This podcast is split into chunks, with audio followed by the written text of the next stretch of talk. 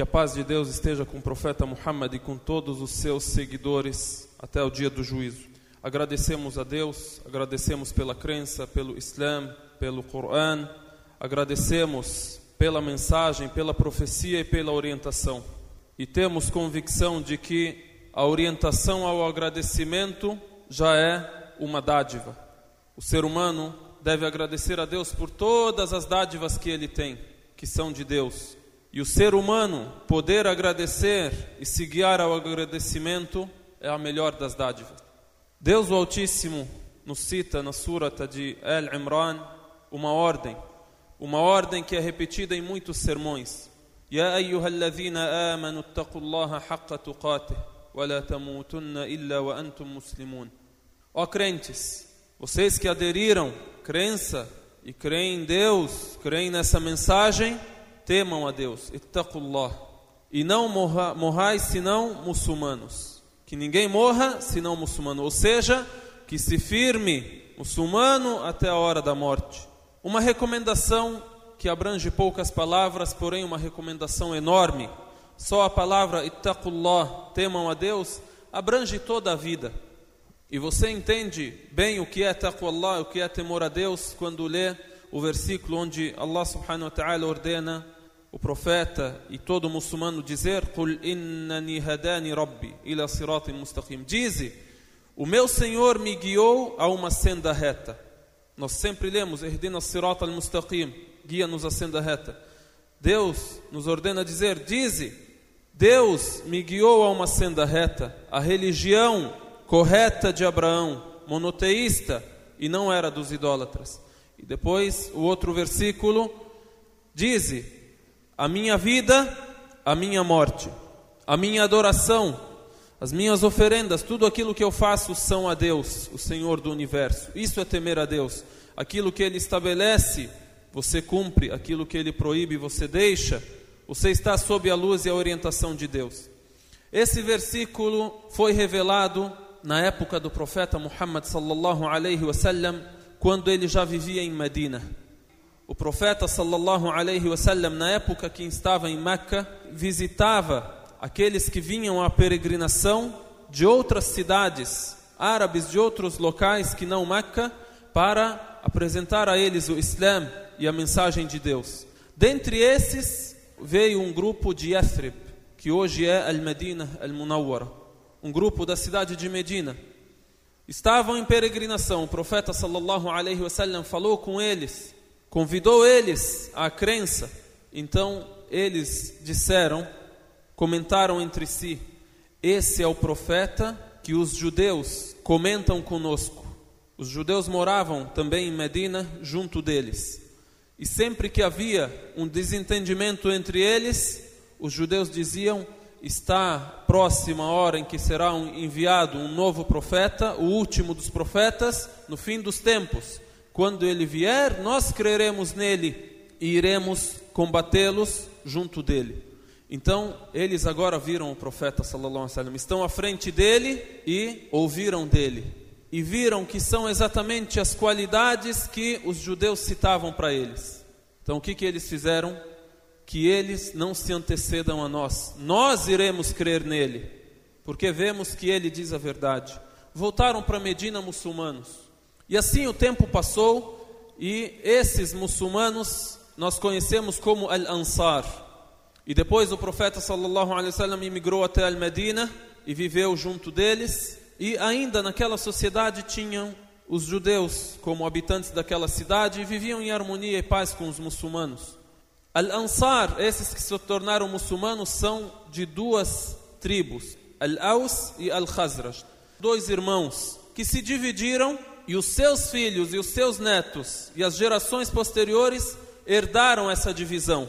E um brigava com o outro, e um grupo brigava com o outro. Permaneceram mais de 120 anos assim, brigando entre si. Sempre que acabavam as forças, eles faziam uma trégua e se preparavam para uma nova guerra depois. Quando viam que estavam com energia, estavam preparados de novo uma outra guerra para acabar com todos os esforços, energias, todos os poderios que eles tinham. Gastavam no que as suas forças? Na briga entre irmãos. até que veio o profeta sallallahu alaihi wasallam e ambos os grupos se tornaram muçulmanos.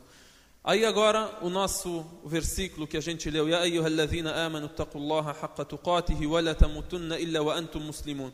O que que acontece depois? Os judeus começam a entrar entre Al-Aus e Al-Khazraj, que hoje são muçulmanos, e a lembrar os dias de guerra.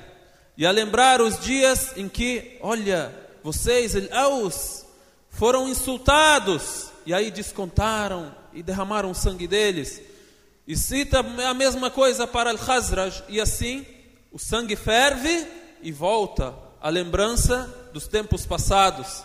É enviado um jovem judeu para recitar as poesias que eram citadas nas guerras entre eles. Aí ele vai, cita, levantam as espadas para começar, para recomeçar uma nova guerra.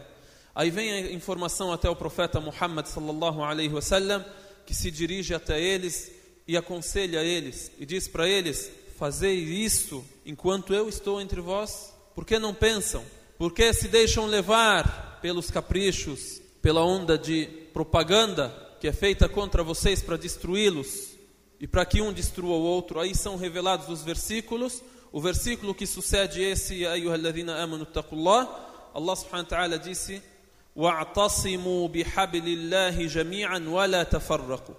e se apeguem ao vínculo de Deus, todos, e não se dividam. Que não haja divisão entre vós. واذكروا نعمة الله عليكم إذ كنتم أعداء E lembrai da dádiva de Deus sobre vós, quando vocês eram inimigos. كنتم أعداء فألف بين قلوبكم E Ele uniu entre os vossos corações. فأصبحتم بنعمته إخوانا uniu entre os vossos corações e vocês se tornaram, com a graça de Deus, irmãos.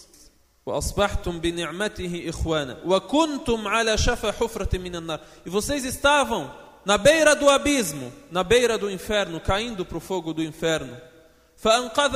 E ele vos salvou dela. Agora vocês voltam.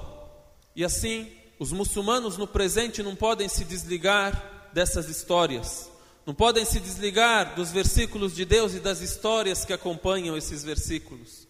Lembrar da história de, de Ansar, o que eram, eram inimigos. Deus uniu entre os corações deles, se tornaram irmãos. Não se tornaram amigos, se tornaram irmãos.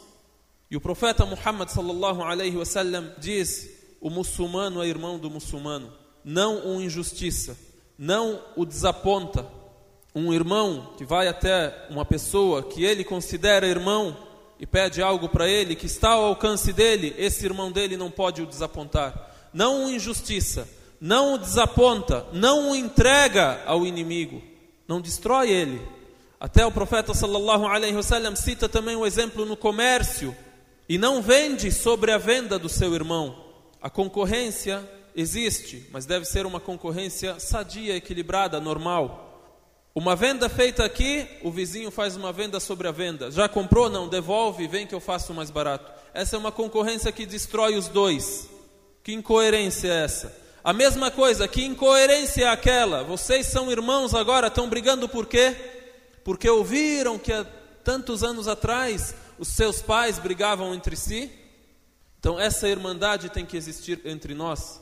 A gente ligar o passado ao presente quando havia desentendimento, vieram esses versículos. Que a gente viva esses versículos, viva esses exemplos do profeta sallallahu alaihi wasallam.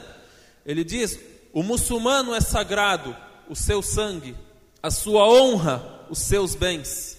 Todo ser humano é sagrado. Você não pode tirar a vida, tirar os bens, machucar alguém em sua honra, seja ele muçulmano ou não muçulmano. O muçulmano mais ainda, porque é seu irmão na crença. E assim são níveis, ainda mais o vizinho, por exemplo, e assim por diante. Então, essas lições devem ser trazidas para o nosso presente para que a gente viva isso e viva no círculo de Al-Jama'a. A gente precisa do grupo unido, tirar os rancores, lavar os corações e não haver intrigas, não haver rancor, não haver inveja, não haver má intenção. O profeta sallallahu alaihi wasallam diz: Deus está com o grupo. E o indivíduo está com Satanás. e o Satanás é mais distante do grupo. A oração em grupo, devemos fortificá-la, incentivá-la, estar presente, vir à mesquita, estar sob esse teto. Como?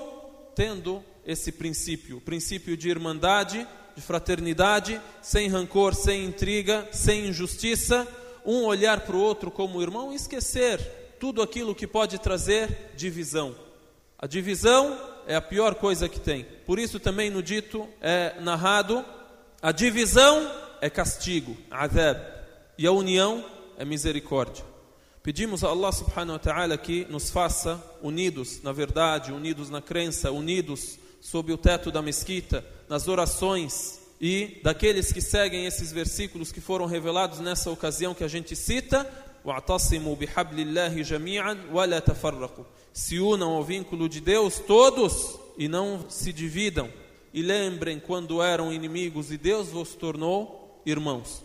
Dentro desse contexto também, a gente lembra os jovens que eles têm uma missão, que é unir um jovem se unir ao outro, essa nova geração estar unida para crescer e para levar o Islã para as gerações posteriores.